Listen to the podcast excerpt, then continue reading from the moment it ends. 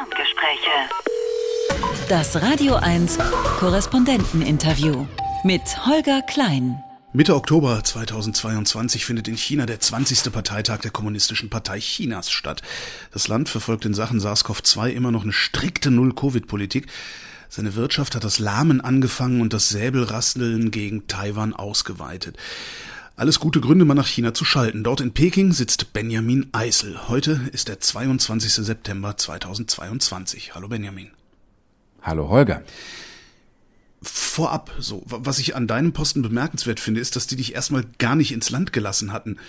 Warum nicht? Warst du irgendwie ungezogen? Die offizielle Begründung war wegen Null Covid. Und das hat sich eben anderthalb Jahre hingezogen. Ich sollte eigentlich schon im Frühjahr hier nach China kommen, um auch mit meinem Vorgänger, mit Axel Dorloff, eine Übergabe zu machen. Und äh, mein Visum kam einfach nicht, denn wir wissen ja alle, Anfang 2020 großer SARS-CoV-2-Ausbruch in Wuhan, Lockdowns und äh, China hat dann alle Grenzen dicht gemacht und das sind sie bis heute äh, weitestgehend noch. Und dann hat China die Visavergabe auch gestoppt. Also man kommt bis heute auch nicht als Tourist ins Land. Und in dem Zuge hat man es eben auch für Journalisten schwerer gemacht, ins Land zu kommen. Und äh, selbst nachdem man ein bisschen gelockert hat, also für andere Geschäftsleute und Business Visa, blieb es für Journalisten sehr strikt. Das ist es auch bis heute noch. Und äh, trotzdem die offizielle Begründung war, wegen Null Covid hat es länger gedauert. Haben die tatsächlich Angst vor Journalisten? Oder warum machen die das? Ja, das frage ich mich auch immer. Äh, die Kontrolle hier ist schon sehr streng. Die Zahl der ausländischen Journalisten, die hier ins Land dürfen, das ist weiter sehr strikt reglementiert und ähm, die Kontrolle im Land und gegenüber uns ausländischen Journalisten, aber auch gegenüber chinesischen Journalisten, solange, sofern es denn noch welche gibt. Ähm, ich würde behaupten, es gibt fast keine mehr. Also Journalismus im Land selbst ist tot. Das ist alles kontrolliert von der Staats- und Parteiführung. Aber auch wir ausländischen Journalisten hier im Land, wir werden auf Schritt und Tritt überwacht. Und das zeigt sich zum Beispiel, wenn wir irgendwo hinfahren und in ein Hotel einchecken und dann zack haben wir die lokale Polizei an der Backe und die verfolgen uns dann auch, je nachdem, wo man ist, ähm, oder klopfen nachts ans Hotelzimmer. Wie? Und äh, ja, das passiert alles hier. So, um, um, um einfach rumzustressen oder wollen die dann auch tatsächlich so einfach klopfen, einfach nur mal, um zu gucken, ob du da bist? Einfach mal, einfach mal, um zu gucken, wer da ist, was wir machen. Ähm, man wird dann auch angerufen und das ist jetzt, also das hat die letzten Jahre zugenommen. Ich bin seit 2015 äh, journalistisch tätig in China, war also immer wieder hier als Vertreter äh, meiner VorgängerInnen und ähm, äh, das hat wirklich Jahr für Jahr ist das strenger geworden und jetzt durch Null Covid ist es eben noch strenger geworden, weil die Überwachung einfach nochmal einfacher geworden ist, weil man ja hier auf Schritt und Tritt wirklich auf Schritt und Tritt mit diesen Covid-Apps mit ähm, Bewegungsnachverfolgung über Mobilfunkdaten, Funkzellen, äh, ja, einfach überwacht wird. Und deswegen ist es noch einfacher geworden für die Behörden, uns zu finden. Das klingt so, als wäre Null Covid ein willkommener Vorwand dafür, einfach die Überwachung auch ja nicht auszuweiten, weil die haben sie ja eh, aber die, die auch zu benutzen oder noch stärker durchzusetzen. Ich ja, also äh, ich habe auch immer wieder mit, mit äh, Leuten darüber diskutiert, die haben gesagt, na ja, das haben die nur gemacht, um die Überwachung noch zu perfektionieren. Ich, ich glaube, die Überwachung war schon vorher relativ gut, aber es funktioniert eben jetzt noch besser, weil mit dieser Null-Covid-Tracing-Geschichte, also jeder braucht eine Smartphone-App, ähm, die quasi die Bewegungen äh, registriert und äh, man muss sich überall einscannen mit so QR-Codes, wo man hingeht äh, Corona-Tests. Wir machen hier alle eins, zwei, drei, vier Tage einen PCR-Test. Äh, die sind inzwischen auch kostenlos für alle. Ähm, irgendjemand muss dafür zahlen, aber wir persönlich nicht mehr. Die tauchen da auch auf in dieser App. Und äh, ob ich jetzt in ein Restaurant gehe oder in ein Shoppingcenter oder ins Kino, überall muss ich mich einscannen. Das wird auch sehr genau überwacht. Manchmal sind da Kameras, die gucken auch, ob man sich einscannt. Und dadurch wird eben die ganze Bewegung nochmal auf einer anderen Ebene registriert, neben den Mobilfunkdaten. Und äh, man kann auch nicht mehr sagen, oh, ich lasse mein Telefon heute zu Hause, äh, sperre es in den Tresor ein oder verstecke es in der Wohnung, ähm, weil man braucht diese Apps, weil sonst kommt man nirgendwo rein. Und ähm, wenn der Corona-Test älter als drei Tage ist, kommt man auch nirgendwo rein. Fühlst du dich denn sicherer dadurch? Also, weil wenn ich hier in Deutschland in ein Restaurant gehe, habe ich immer noch so ein Gefühl und denke, na gut, da sitzen 30 Leute, davon sind wahrscheinlich drei infiziert. Vielleicht habe ich Glück und komme drum rum. Es ist tatsächlich ein Ding, also Corona spielt in meinem Umfeld keine Rolle. Also ich mache mhm. mir überhaupt keine Gedanken, wenn ich irgendwo hingehe, dass ich mich anstecken könnte. Ähm, weil es einfach so wenige Fälle gibt jetzt äh, im, im Land, äh, hier in Peking. Also wir hatten zuletzt, glaube ich, 1000 Fälle Neuansteckungen in ganz China bei 1,4 Milliarden Menschen. Okay. Das ist sehr wenig, aber es wird halt weiterhin sehr radikal dagegen vorgegangen, um eben die Ausbreitung zu verhindern.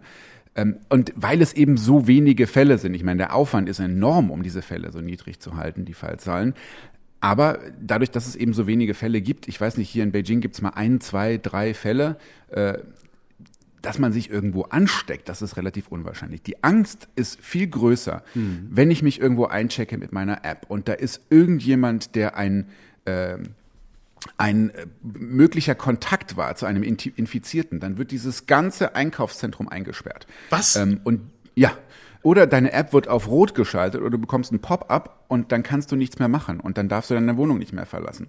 Also die Angst vor solchen Geschichten, dass man nicht mehr das Haus verlassen darf, dass man in eine Quarantäne gesperrt wird, dass man äh, nicht mehr aus dem Shoppingcenter raus darf, äh, die ist bei den meisten Menschen viel, viel größer. Oder dass man irgendwo sitzen bleibt, wenn man irgendwo hinreist und nicht mehr zurückfahren darf, weil es da einen einzigen Fall gab.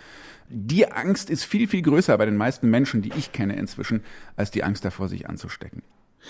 Die niedrigen Zahlen, die du nennst, sind die glaubwürdig? Ähm, gute Frage. Ich glaube, die chinesische Staats- und Parteiführung hat sehr viel getrickst am Anfang, als wir diesen ersten Ausbruch in Wuhan haben, das hatten. Das ist ja auch inzwischen nachgewiesen.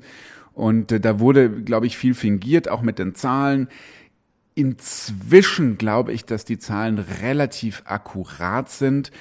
Denn äh, die lokalen Behörden können es sich gar nicht erlauben, Zahlen zu vertuschen, weil wenn sie da irgendwas vertuschen würden, nicht nachverfolgen würden und es zu einem größeren Ausbruch deswegen kommen würde, dann bekommen diese Menschen, die dafür dann verantwortlich sind, äh, sehr große Probleme. Und das will, glaube ich, niemand mehr riskieren.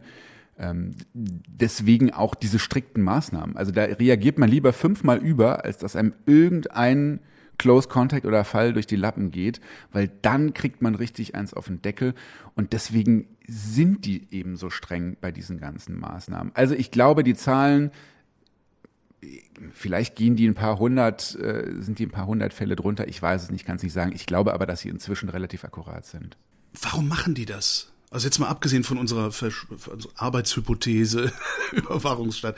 Warum hauen die da so heftig drauf? Die könnten doch auch durchimpfen äh, und Masken tragen. Damit würde man das doch auch mit einer wirklich zu nahezu 100 Prozent geimpften Bevölkerung äh, und Masken in der Öffentlichkeit oder zumindest da, wo sie zusammenkommen, würde man das doch auch so ganz gut in den Griff kriegen. Masken werden tatsächlich relativ viele hier getragen noch, also zumindest äh, in den Großstädten. Ich bin jetzt ein bisschen gereist in den letzten Wochen und sobald man hier aus Beijing raus ist, sind die Masken weniger bei den Leuten. Ähm, hier werden tatsächlich noch sehr viele getragen, auch auf der Straße. Die normalen medizinischen, wie wir sie kennen, nicht diese FFP2-Masken, die sieht man hier kaum.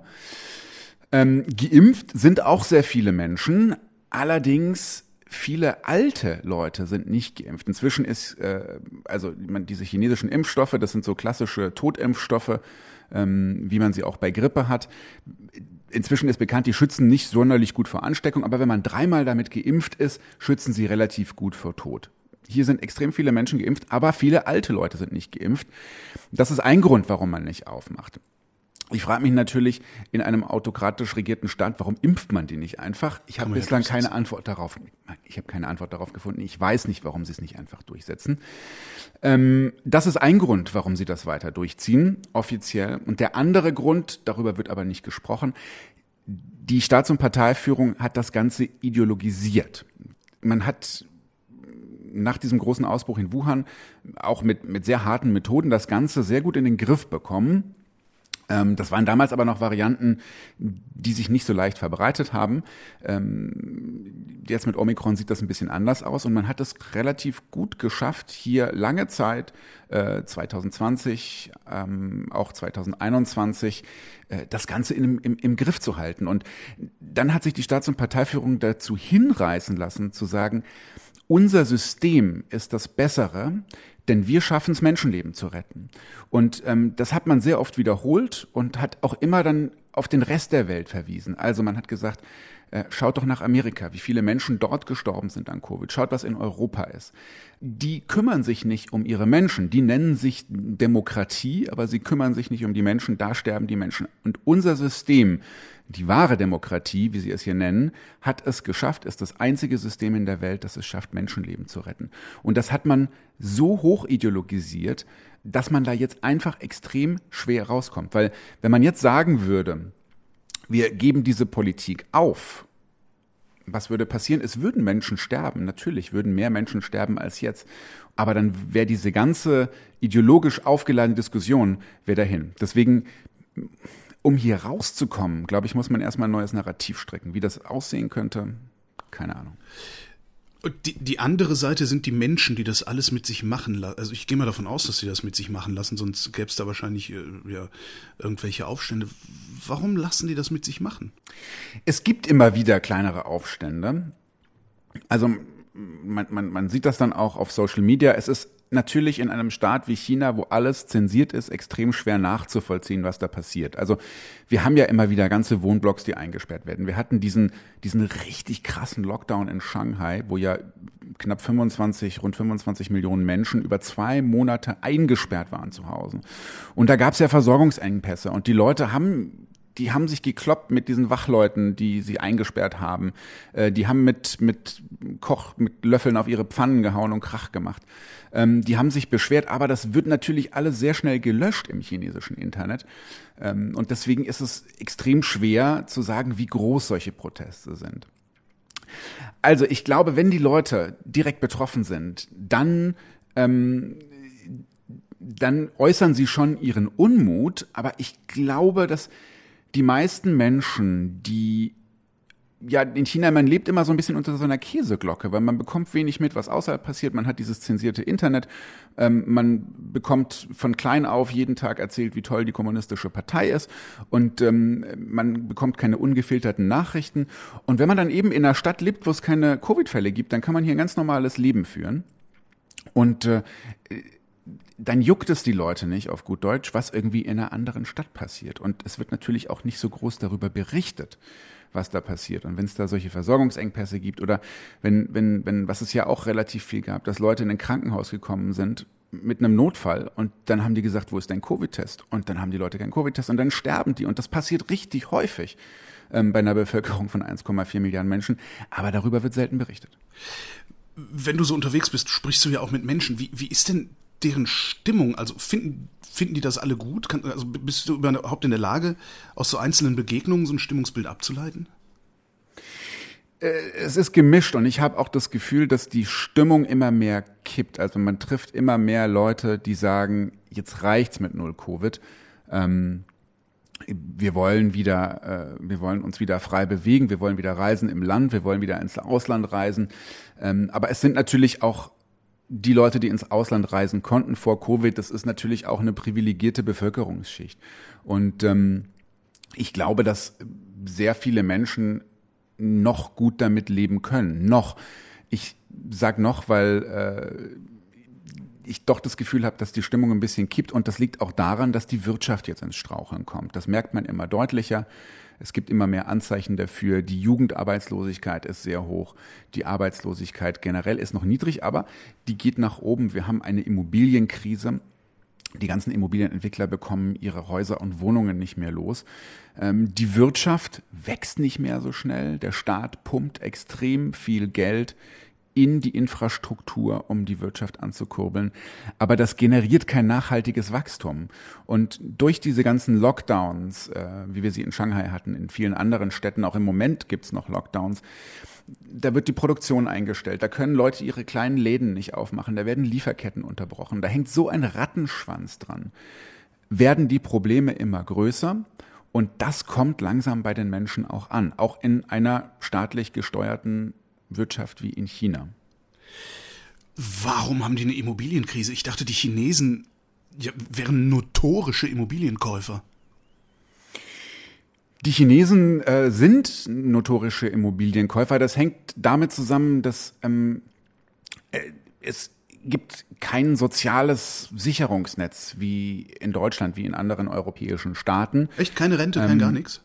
Es gibt eine Rente, es, es gibt äh, eine Sozialversicherung, das gibt's alles, aber das ist alles nicht sonderlich gut ausgebaut. Und es gibt äh, zwei Dinge, über die man sich traditionell absichert in China. Das ist ein Kind, das sich später um einen kümmert, wenn man alt ist, und das ist eine Wohnung. Und deswegen haben äh, sehr viele Menschen Wohnungen gekauft. Deswegen ist es für sehr viele Menschen wichtig, eine Wohnung zu kaufen. In so Großstädten wie Shanghai, Beijing, Guangzhou ist es inzwischen fast unmöglich, weil die Preise so extrem hoch sind. Ähm, da äh, kriegt man in Frankfurt wahrscheinlich drei Wohnungen dafür, was man hier für eine bezahlt. Ähm, ich weiß es nicht ganz genau, ich habe die Preise nicht im Kopf, aber es ist doch sehr teuer und die Einkommen sind ja auch niedriger hier noch. Ähm, die Immobilienkrise, die ist äh, unter anderem entstanden. Äh, da kommen zwei Dinge zusammen, glaube ich. Wir haben auf der einen Seite äh, überschuldete äh, Immobilienkonzerne, das ist das eine. Und das andere ist eben, dass die Kaufkraft abnimmt, äh, weil die Wirtschaft lahmt. Und diese zwei Dinge kommen jetzt eben zusammen. Und äh, da versucht der Staat entgegenzusteuern. Ähm, es gibt Restriktionen in China, äh, da gehe ich jetzt nicht ins Detail, das ist ein bisschen kompliziert, wann man eine Wohnung wo kaufen darf.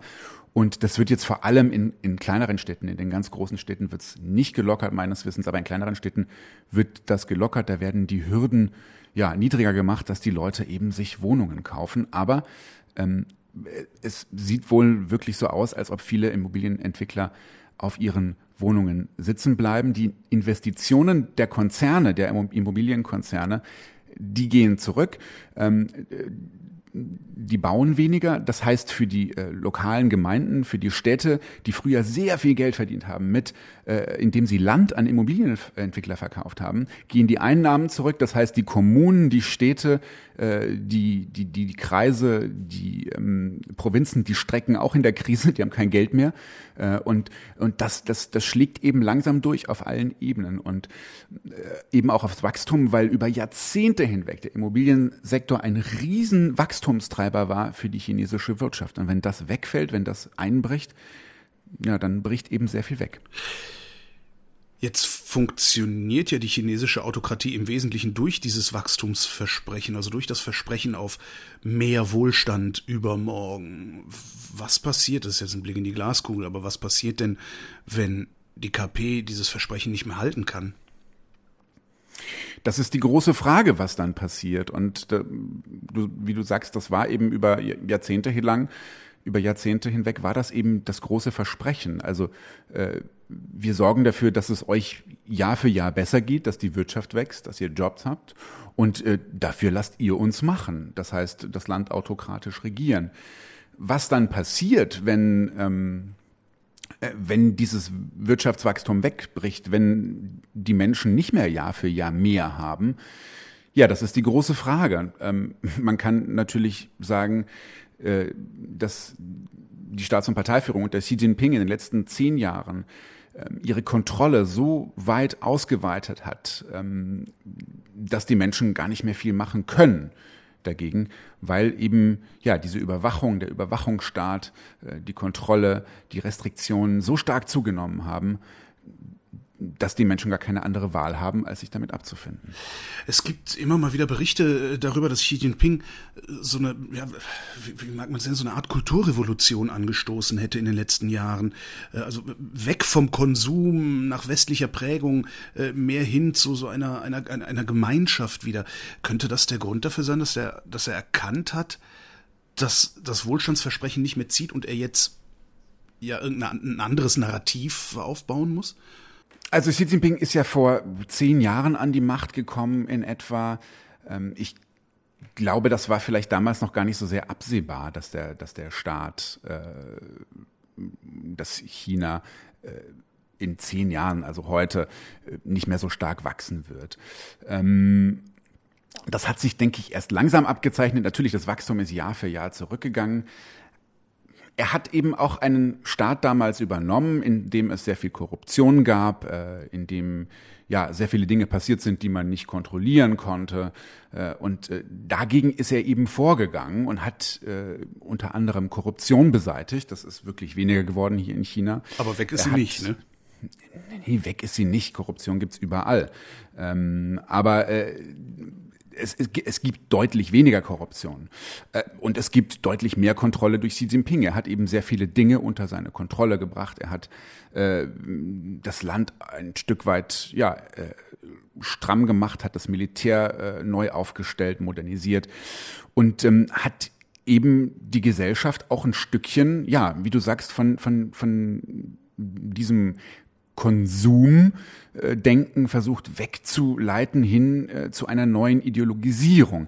Wobei man sagt das immer, naja, man hat jetzt äh, wieder die, die kommunistische Partei, der Kommunismus in China ähm, hat jetzt eine neue Ideologie bekommen, ist wieder ideologischer aufgeladen. Das war vor Xi Jinping nicht der Fall.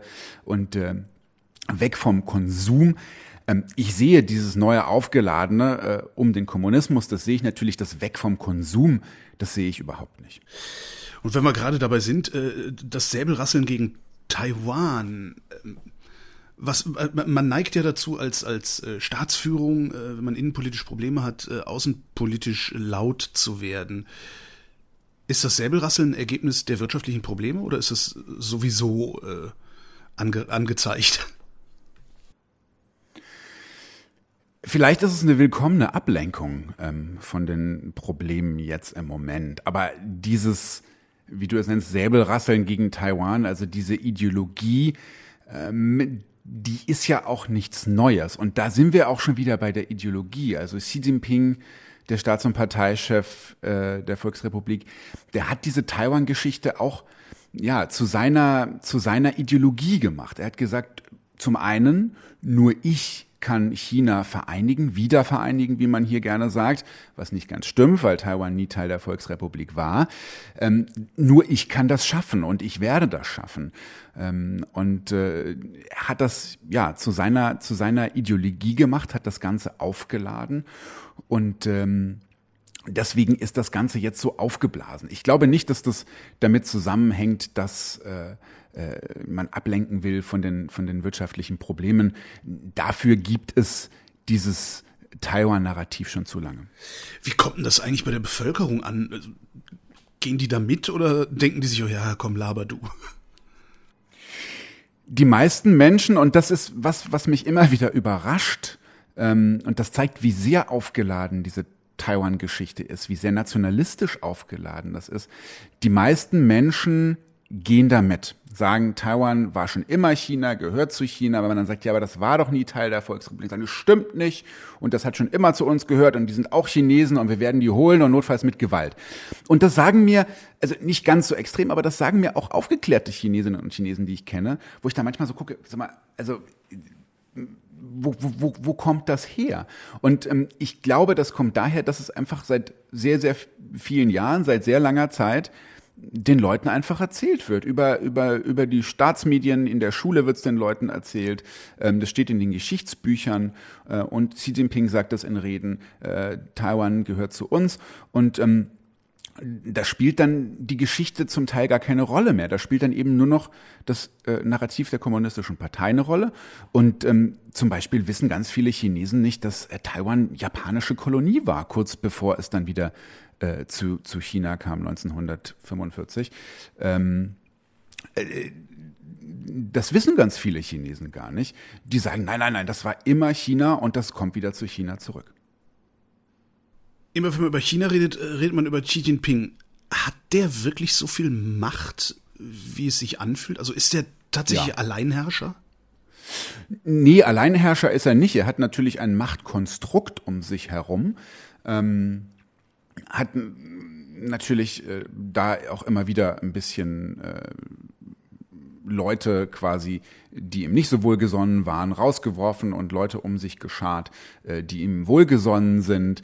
Ähm, es gibt auch äh, Leute in der kommunistischen Partei, die ihm nicht so wohlgesonnen sind. Man, man, man, man, man blickt da nur, nur sehr schwer durch, aber er hat ein, Macht, ein Machtkonstrukt geschaffen, das ihn äh, doch an der Macht hält und das ihm sehr viel Macht verschafft. Ähm, und ich glaube, diese Macht ist auch unangefochten. Äh, und ähm, alles andere, als dass er jetzt bei dem Parteitag nochmal wiedergewählt wird als äh, Parteichef, äh, zum dritten Mal übrigens, dafür hat er die Verfassung ändern lassen, denn bislang war äh, das von der Ver Verfassung auf zwei fünfjährige Amtszeiten begrenzt. Jetzt kommt bei ihm eine dritte dazu. Ähm, alles andere, als dass er da nochmal gewählt wird als Parteichef der Kommunistischen Partei Chinas, ist eine Überraschung. Man hört immer wieder gerüchteweise, ähm, ah, es rumort in der Partei, viele sind unglücklich wegen Null Covid und jetzt, äh, jetzt geht die Wirtschaft den Bach runter, vielleicht kommt es zu einer Revolte, vielleicht wird da jemand anderes gewählt. Das glaube ich nicht. Er hat wirklich seine Macht gesichert und eine Struktur aufgebaut, in der mich alles andere wirklich sehr überraschen würde. Wie finden die Chinesen denn ihre Regierung so, so insgesamt so? Ich kenne Chinesinnen und Chinesen, die sagen mir, es ist schrecklich, in der Diktatur zu leben. Ich hoffe, es kommt zur Revolution. Ähm, das würden mir aber, wenn ich da mit einem Mikro rausgehe und sage, hallo, ich bin vom deutschen Radio, sag mal, wie findest du denn die Regierung? Selbst wenn die das denken würden, würden die mir das nicht sagen. Ähm, und deswegen ist es ganz schwer, da ein Stimmungsbild zu bekommen. Es gibt in einem Staat wie China natürlich keine unabhängigen Meinungsumfragen. Es gibt immer wieder Meinungsumfragen äh, von irgendwelchen Staatsmedien, steht dann irgendwie, weiß ich nicht, 98 Prozent, 98,9 Prozent aller Chinesinnen und Chinesen äh, finden die kommunistische Partei toll oder sowas oder finden Taiwan muss äh, zurück in den Schoß der Volksrepublik. Aber die kann man natürlich nicht ernst nehmen, diese Umfragen. Wenn's, wenn's, also wenn es überhaupt Umfragen sind. Es gibt hier auch keine Meinungsforschungsinstitute und also die Methodik dazu gibt's gar nicht. Deswegen, es ist extrem schwer zu sagen, was die Leute wirklich denken. Ähm, es gibt sicher Leute, die die Regierung für nicht gut halten. Ähm, aber da sind wir wieder beim Gleichen. Wenn du in der Schule erzählt bekommst, die kommunistische Partei ist die einzige Partei, die China führen kann. Und wenn es dir die Staatsmedien Tag und Nacht erzählen, ähm, und äh, das wirklich äh, hier, äh, man, man sieht ja auch immer wieder so rote Banner auf der Straße, da steht dann drauf, äh, die kommunistische Partei führt China in die glorreiche Zukunft und so. Ähm, und diese Dinger sind eben auch unter Xi Jinping mehr geworden, also diese Ideologie. Naja, und dann, dann denke ich, glauben, ich glaub, glauben das viele auch, dass, äh, dass die Regierung gut ist und dass die Regierung Tag und Nacht arbeitet, dass es allen Chinesen besser geht. Du sagtest vorhin, Sie würden Ihr System wahre Demokratie nennen. Mhm. Begründen die das auch irgendwie oder nennen die das einfach nur so, weil sie genau wissen, wieder Worte sind verboten? Es, es steht sogar in der chinesischen Verfassung, dass, äh, die, dass die Volksrepublik eine äh, Demokratie ist. Ähm, man sucht natürlich demokratische Elemente hier vergebens. Es ist ein Einparteienstaat ähm, mit einem nicht demokratisch gewählten Führer an der Spitze. Und auch äh, typische Merkmale einer Demokratie, wir haben schon drüber gesprochen, wie Pressefreiheit, Meinungsfreiheit, äh, Demonstrationsfreiheit, Versammlungsfreiheit, das gibt's alles nicht hier. Also äh, es gibt keine Merkmale in Demokratie, wenn man sich das objektiv anschaut. Aber ja, äh, in der Verfassung steht, wir sind eine Demokratie und dieses Narrativ ist auch wieder so ein bisschen neu entdeckt worden in den vergangenen Monaten, dass man eben sagt, ja, wir sind eine Demokratie, wir sind die wahre Demokratie. Behauptet Russland ja übrigens auch. Und äh, da haben sich natürlich auch zwei gefunden, die dann sich hinstellen und sagen, wir sind die wahre Demokratie. Da ist man dann äh, schnell wieder, ähm, letztes Jahr haben hat die Volksrepublik einen Demokratiegipfel veranstaltet als Antwort auf den Demokratiegipfel von Joe Biden von den USA.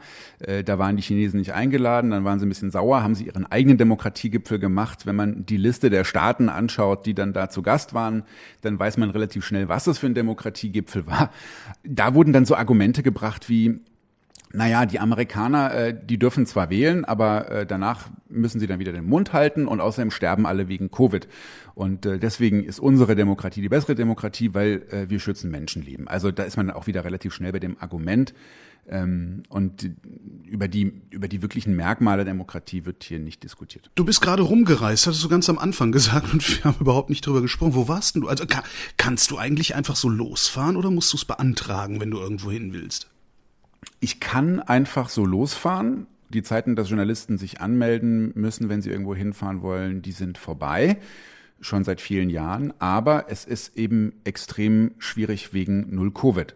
Also wenn ich jetzt wohin fahren will, ich war jetzt in, in Jiangxi, äh, habe da eine Reportage gemacht über, auch China hatte sehr viel äh, Hitze hier im Sommer und Dürre und habe dann eine Reportage gemacht, unter anderem über die Dürre Und äh, da muss man einfach mal gucken, wenn man, wo man hin will, äh, gibt es da Fälle.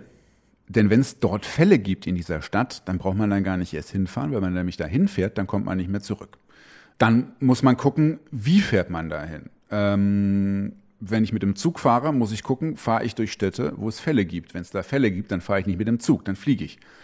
Ähm, dann muss ich gucken, welche Corona-App hat dieser Landesteil oder diese Stadt. Ach, das ist nicht vereinheitlicht? Das ist nicht vereinheitlicht. Jeder Landesteil hat seine eigene App.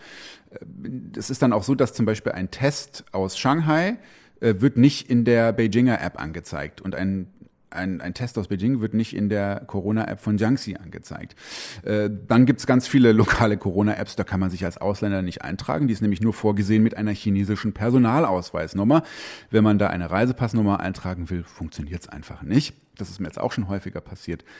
Also es gibt, es gibt sehr viele Hürden und man wird dann einfach, äh, ja, sehr, sehr häufig kommt man dann einfach auch an bestimmte Dinge gar nicht ran. Also es gibt dann irgendwelche ähm, wenn man sich ein Taxi nimmt, dann gibt's eine fährt man irgendwo hin, dann gibt's da eine Straßensperre, dann wird der Corona-Test kontrolliert. Ah ja, hast du keinen, wo ist denn deine App? Steig mal aus, mach hier mal einen Corona-Test. Ähm, es ist einfach, es ist so super kompliziert zu reisen, ähm, wegen Null Covid als Ausländer und dann noch als Journalist. Ähm, es ist möglich. Es ist immer mit sehr viel, mit sehr viel Stress verbunden. Ähm, ich glaube, alle, Journalisten, die ich kenne, die in großen Städten leben in China, wir sagen uns immer, wir müssen mehr reisen, aber wir wissen einfach auch, es ist super anstrengend. Es ist super viel Hassel und eben immer das Risiko. Mir ist es noch nicht passiert, ich bin noch nirgendwo stecken geblieben, aber ich kenne so viele Leute, die schon irgendwo stecken geblieben sind und dann nicht mehr zurückkamen. Das muss man halt immer damit in Kauf nehmen.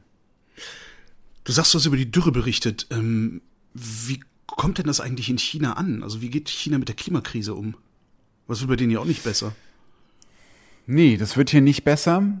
Ähm, und ähm, also zunächst einmal die, die chinesische Regierung, die Staats- und Parteiführung, ähm, gehört nicht zu den Regierungen, die den Klimawandel leugnen. Also man, man sagt schon, äh, wir haben hier ein Problem. Das betrifft uns auch. Das hat man jetzt auch dieses Jahr wieder gemerkt. Äh, und wir müssen was dagegen tun. China investiert auch unglaublich viel in erneuerbare Energien. Hier werden überall Solarparks und Windkrafträder gebaut.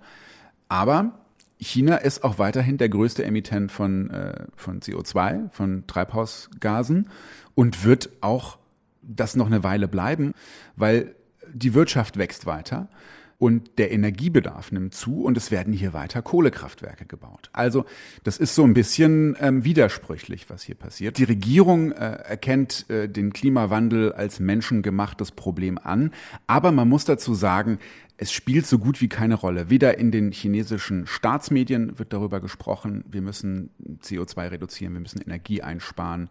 Ähm, noch bei den Menschen spielt das eine Rolle. Also äh, die Menschen sehen natürlich, oh, es wird heiß, es ist trocken. Ähm, in manchen Landesteilen gab es Stromprobleme, weil die Stauseen ausgetrocknet sind und es zu wenig Wasserkraft gab. Ähm, aber äh, es, es spielt keine Rolle. Hier wird, hier wird weiterhin alles in Plastiktüten verpackt. Äh, es, es wird geheizt und man lässt irgendwie das Fenster offen, weil es zu warm ist. Das Licht wird brennen gelassen. Strom ist billig. Heizen ist billig. Also es ist bei den Menschen noch nicht so sehr angekommen, dass sie selbst auch was dazu beitragen können. Aber wenn du, wenn du verreist, wenn du unterwegs bist, also es, es gibt ja auch in China Landwirtschaft. Kommt das in der Landwirtschaft an? Also ist es in der, in der, merken es vielleicht die Menschen auf dem Dorf eher als die Menschen in der Stadt, dass es eine Klimakrise gibt? Das ist ja häufig so, dass die Menschen das auf dem Dorf äh, eher merken. Und äh, als ich jetzt da in Jiangxi war, äh, da hat man das tatsächlich auch gesehen, dass dann viele Reisfelder ausgetrocknet waren. Ähm, es gibt ja beim Reisbau gibt's ja es gibt ja Trockenreis und Nassreis und dieser Nassreis, da muss das Feld immer so leicht unter Wasser stehen. Und wenn dann halt kein Wasser mehr da ist, dann dann dann trocknet das eben aus. Und da hat man das schon sehr deutlich gemerkt. Und äh, ich glaube, das wird man erst auch in ein paar Monaten sehen, wie groß dann wirklich das Problem hier in China war mit der Trockenheit. Außerdem hast du dir Weinbau angeguckt. Haben die dieselben Probleme wie wir hier im Weinbau? Also, dass die Mosel auf einmal mehr Zucker hat? Oder ist das zu neu in China? Ich würde sagen, ich war jetzt in Ningxia. Ähm, das ist so ein kleiner Landesteil. Das ist äh, westlich von Beijing, südlich der inneren Mongolei, wo Weinbau betrieben wird. Ich würde sagen, die haben das äh, Problem generell, weil da ist es einfach super heiß im Sommer. Ähm, und nachts ist es sehr kalt und das sorgt dafür, dass die Weine sehr viel Zucker haben und dadurch sehr viel Alkohol. Ähm, ich habe da eine äh, Winzerin besucht, die Riesling anbaut. Nach ihren Worten die einzige, die Riesling in China anbaut. Cool, hast du probiert? Ich habe den probiert und der war sogar ganz gut. Hm. Ähm, aber ich bin jetzt kein Weinexperte, ich trinke gern Wein äh, und mir hat der Riesling gut geschmeckt. Und dann habe ich sie gefragt, wie, wie, wie macht ihr das denn hier? Es ist doch, also es ist doch viel zu heiß hier, äh, um Riesling anzubauen.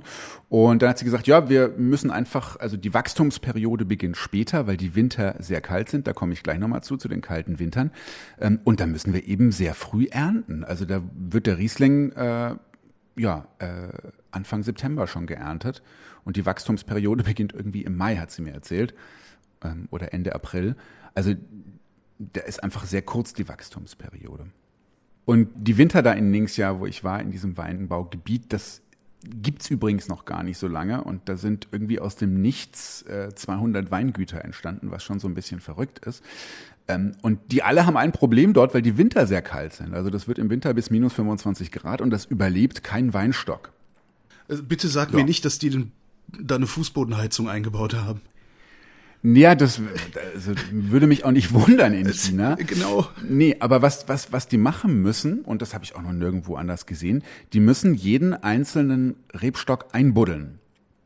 Und zwar äh, im Herbst schneiden die die zurück, dann binden die jeden einzelnen Weinstock auf den Boden und dann wird Erde drüber geschüttet. Dann wird so ein richtiger äh, Berg Erde drüber geschüttet und das schützt die Rebstöcke vor dem Erfrieren vor dem Gefriertod. Ähm, das ist übrigens mit ein Grund, weil das ist natürlich extrem arbeitsaufwendig, warum der Wein aus China so teuer ist. Aber könnten die den nicht einfach woanders anbauen, wo die nicht diese Winter, äh, diese, diese, diese Frostprobleme haben? Ähm, das ginge natürlich in Meernähe und es gibt auch äh, in Shandong zum Beispiel, äh, im Osten Chinas wird auch Wein angebaut. Da sind die Winter nicht so kalt, weil das am Meer ist. Die haben da aber andere Probleme, und zwar die Luftfeuchtigkeit. Die ist da so extrem hoch, dass sie extrem viele Probleme mit Pilzen haben und mit Krankheiten und die ganze Zeit nur am Spritzen sind. Und äh, die Leute in Ningxia haben mir erzählt, und ich habe mich mit einem Franzosen dort auch unterhalten, der ähm, früher in Shandong Wein angebaut hat, und der hat gesagt, ah, Katastrophe da, wir mussten 25 Mal irgendwelche Pestizide spritzen und Antifungizide und, und was weiß ich alles. Äh, und der meinte, ach hier, hier müssen wir gar nichts machen, weil hier ist es so trocken, hier wächst das alles so schön, wir müssen die nur im Winter einbuddeln. Wenn du, wenn du so unterwegs bist auf dem Land, wie, wie unterscheiden sich eigentlich Stadt und Land voneinander in China? Es ist wirklich zum Teil sehr extrem. Also ähm, man hat natürlich die, die ganz großen Städte, Shanghai, Beijing, Guangzhou, Shenzhen mit, ähm, mit 20 und, und, und mehr Millionen Menschen. Also wirklich riesige Städte, extrem modern, mit Hochhäusern und, und Glitzerbeleuchtung und Shoppingcentern und äh, ähm, man bezahlt alles mit dem Handy und äh, kann sich alles überall hin bestellen. Ähm, das ist das eine. Und dann hat man natürlich äh, den krassen Gegensatz, wenn man, wenn man so richtig raus aufs Land fährt, wo es einfach auch noch sehr viel Armut gibt, wo Leuten in irgendwelchen Blechhütten wohnen und, und, und ja, Se Selbstversorgerlandwirtschaft betreiben. Also der Kontrast ist schon sehr krass. Und dann gibt's einfach alles dazwischen. Also ähm, wie oft war ich schon in Städten in China, von denen ich vorher noch nie was gehört hatte, und dann hatten die zwei Millionen und da stehen auch mehr Hochhäuser als in Frankfurt am Main. Und also ähm, und ähm, weil ich jetzt gesagt habe, man, man, man, man zahlt alles mit dem Smartphone. Das macht man übrigens nicht nur in den großen Städten, das macht man tatsächlich überall. Also China ist inzwischen de facto eine bargeldlose Gesellschaft. Auch auf dem Dorf. Auch auf dem Dorf. Also wirklich überall. Bargeld will keiner mehr sehen. Ähm, ein Smartphone hat jeder, da hat dann jeder WeChat drauf. Das ist diese kann alles App, eine Mischung auf, aus Instagram und äh, Spiegel Online und äh, äh, Bezahlfunktionen und Chatten, also WhatsApp, Signal, was auch immer. Also diese App kann eigentlich alles.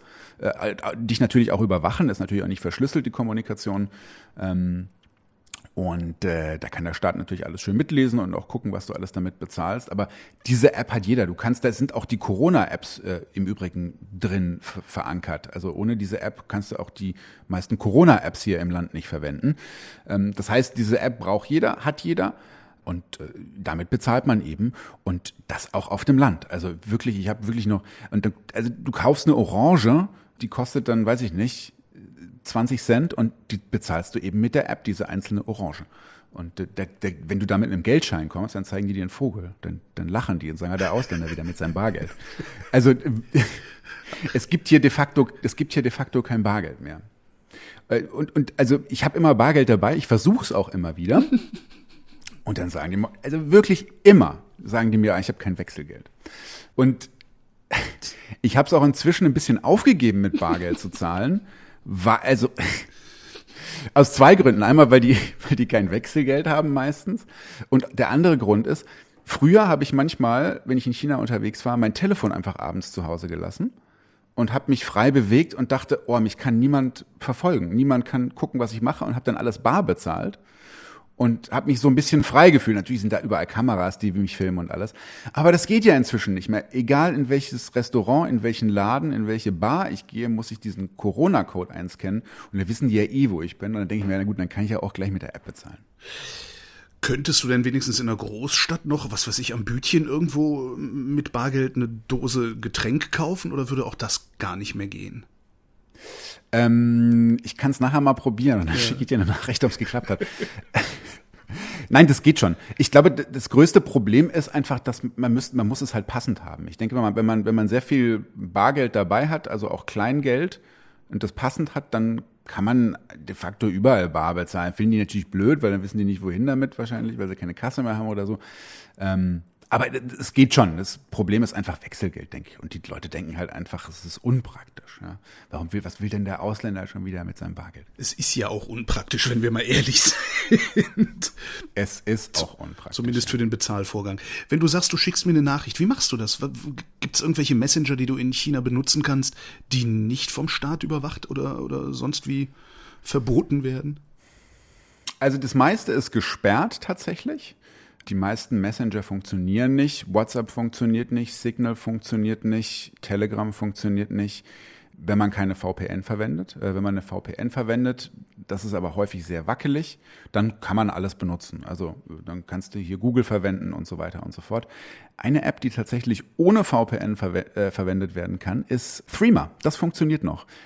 Das nutzen, glaube ich, nur deutsche Journalistinnen und Journalisten und deswegen Guckt der Staat es ist egal. Es ist egal, da gucken die nicht hin. Aber das geht noch. Aber klar, ohne VPN wäre ich hier aufgeschmissen. Also könnte mit niemandem kommunizieren und Nachrichten lesen. Können die Chinesen denn eigentlich einfach VPN benutzen oder wird dann die Staatsmacht auf sie aufmerksam und kommt? Es ist offiziell verboten. Die meisten Menschen brauchen es in ihrem Alltag nicht. Aber ich habe natürlich mit, mit, mit vielen Chinesinnen und Chinesen hier Kontakt, die mal im Ausland gelebt haben. Ähm, und die nutzen das natürlich, weil die wollen auch Instagram nutzen und, und, und WhatsApp und, und keine Ahnung was und Twitter, um irgendwie sich mit Nachrichten zu versorgen und New York Times lesen und ihren Freunden in den USA oder in, oder in Frankreich irgendwie mal eine Nachricht schicken. Und da hat ja niemand WeChat, man braucht das ja. Die nutzen das natürlich. Und das ist offiziell nicht erlaubt. Und ich glaube, also wenn die Regierung wollte, könnte sie einen deswegen auch den Prozess machen und verurteilen oder eine Strafe aufbrummen. Und das ist auch schon passiert. In den meisten Fällen ähm, wird es aber toleriert doch. Du hast ganz am Anfang den Satz gesagt, inländischer Journalismus ist tot. Hm. Ganz tot oder gibt es irgendwelche Nischen, in denen sich so unabhängige Publikationen wenigstens alibimäßig halten können? Die gibt's auf jeden Fall. Aber es ist wirklich so marginal, ähm, dass es überhaupt keine Rolle spielt. Also es gibt mit Sicherheit ähm, kleine Nischenpublikationen, es gibt Blogger, die so wenige Follower haben, dass es niemanden interessiert. Sobald irgendwas auf Weibo aber viele Klicks bekommt, also das ist ja das, äh, so eine Twitter-ähnliche Plattform in China, dann wird das zensiert, dann werden äh, Konten gelöscht. Ähm, aber es gibt jetzt hier keine, keine große Website, wo unabhängiger Journalismus stattfindet. Und das ist ganz interessant. Ich habe ähm, 2014 war das, glaube ich, habe ich ein Austauschprogramm gemacht finanziert von der Robert Bosch Stiftung. Das hieß Medienbotschafter und das war ein Austauschprogramm für chinesische und deutsche Journalisten. Ich war drei Monate in China und die chinesischen Journalistinnen und Journalisten, die waren drei Monate in Deutschland. Und das war alles sehr interessant. Wir haben da sehr viel gesehen. Wir konnten unter anderem uns verschiedene Medienhäuser anschauen und so weiter. Das wäre heute gar nicht mehr möglich. Man kommt als ausländischer Journalist nicht mehr in chinesische Medienhäuser rein. Äh, dieses Programm wäre gar nicht mehr möglich. Es gibt es auch leider nicht mehr. Das war ein tolles Programm, weil es einfach zu unsicher geworden ist. Es würde heute gar keine Visa mehr geben. Also selbst vor Covid gab es keine Visa mehr für dieses Programm. Ähm, es war einfach viel zu gefährlich, Journalisten äh, hier nach China zu bringen für dieses Programm. Und in diesem Programm habe ich sehr viele chinesische Journalistinnen und Journalisten kennengelernt. Und mit denen, mit denen ich noch Kontakt halte, ist keiner mehr im Journalismus. Die haben alle gesagt, warum soll ich das machen? Ich mache doch lieber was anderes. Da kann ich mehr Geld verdienen und äh, bekomme keinen Ärger. Und bin weniger frustriert. Das heißt, eine offene Gesellschaft wird China so schnell nicht werden, ne? Nee. Ziemlich sicher nicht. Ich habe es die letzten zehn Jahre beobachtet und das ging die letzten zehn Jahre genau in die andere Richtung. Ähm, und ich sehe keine Anzeichen, dass es irgendwie in eine andere Richtung gehen könnte. Und das hat ja wirklich mit, mit, ähm, mit dieser Null-Covid-Politik hier den Höhepunkt erreicht auch. Ähm, du berichtest von einer Wirtschaftskrise. Äh, wir sehen, dass sich eine geschlossene Gesellschaft formiert. Äh, China überaltert. Indien wird mutmaßlich in wenigen Jahren äh, größer sein als China, hat mehr junge Menschen als China. Ist, ist, steigt China da gerade ab? Die Staats- und Parteiführung würde das natürlich anders sehen. Ähm, aber das sind ähm, aber das sind alles ernsthafte Probleme. Und ich glaube, das hat man auch, das hat man in China auch erkannt. Die Chinesinnen und Chinesen wollen keine Kinder mehr kriegen. Die Geburtenrate ist super niedrig. Wir hatten ja ewig lang äh, eine Ein-Kind-Politik in China. Also die meisten Menschen in China durften ja nur ein Kind bekommen. Man muss dazu übrigens verheiratet sein, um so eine Erlaubnis zu bekommen. Das finde ich immer so ein ganz interessantes Detail. Und dann durfte man ein Kind bekommen. Inzwischen hat man das so weit gelockert, dass alle Chinesinnen und Chinesen, wenn sie verheiratet sind, drei Kinder haben dürfen. Es will aber keiner Kinder haben. Es wollen ganz viele nicht mal ein Kind haben. Ähm, es gibt diese, diese Losung äh, von Stabilität, die man immer wieder hört. Das ist so ein, ein, ein, ein Politikpunkt der Staats- und Parteiführung. Die sagen immer, Stabilität ist das Allerwichtigste. Und äh, ich habe aber wirklich die chinesische Gesellschaft, ich erlebe das alles als sehr instabil hier, weil du weißt einfach nicht, was Du weißt nicht, was in ein paar Jahren ist. Das ist alles extrem unsicher. Du weißt nicht mal, ob du morgen aus deinem Haus gehen darfst, weil eventuell deine, deine, deine Covid-App nicht grün ist. Und in diesem Umfeld, ich kann es verstehen, warum die Leute keine Kinder haben wollen. Und das hat man natürlich erkannt und man hat jetzt auch vor kurzem wieder so ein Programm gestartet, um die Menschen zu motivieren, äh, mehr Kinder zu bekommen. Aber ähm, es ist in, in, in der jetzigen Situation, ich, ich sehe nicht, und auch wenn ich mich mit Leuten unterhalte, mit jungen Leuten, ich sehe nicht, wie Menschen motiviert werden könnten, in so einem Umfeld, in so einem unsicheren Umfeld Kinder in die Welt zu setzen. Oder mehr Kinder. Sind junge Leute eigentlich anders drauf als alte Leute in China? Also ja. vom politischen Bewusstsein her und, und, und Weltoffenheit und so. Ja, ich würde schon sagen, aber das hängt auch sehr davon ab, wo diese Menschen leben und äh, ob sie schon mal im Ausland gelebt haben. Also natürlich sind Menschen, die, die schon mal äh, im Ausland studiert haben und es macht ja im Moment auch kaum jemand hier, weil man eben nur schwer raus und wieder zurückkommt. Und es kommen übrigens auch keine Ausländer mehr nach China. Also es werden hier immer weniger und die Leute, die hier sind, die gehen. Wegen dieser Null-Covid-Politik oder? Unter, ja, unter, unter anderem, ja. Weil es eben, weil, weil eben alles immer ein bisschen äh, strenger wird und Null-Covid war dann eben, ja, die, die Krone obendrauf noch. Also es findet immer weniger Austausch statt. Äh, und äh, dadurch merke ich schon auch, merkt man schon auch, finde ich, dass eben viele junge Leute, dass denen dieser Austausch fehlt. generell würde ich sagen, ja, natürlich sind junge Leute weltoffener, offener.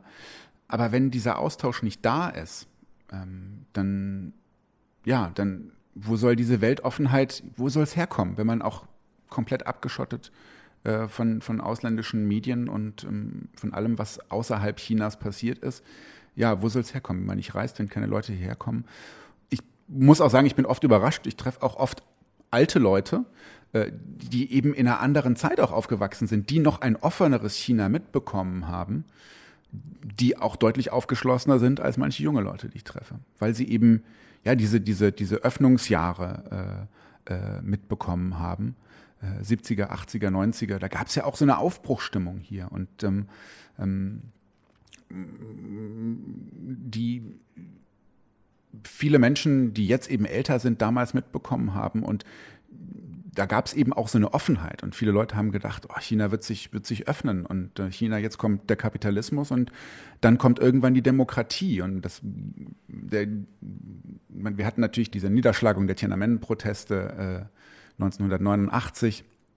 Das war natürlich auch ein, ein Rückschlag für diese, für diese ganze Bewegung, aber es gab auch danach noch immer wieder äh,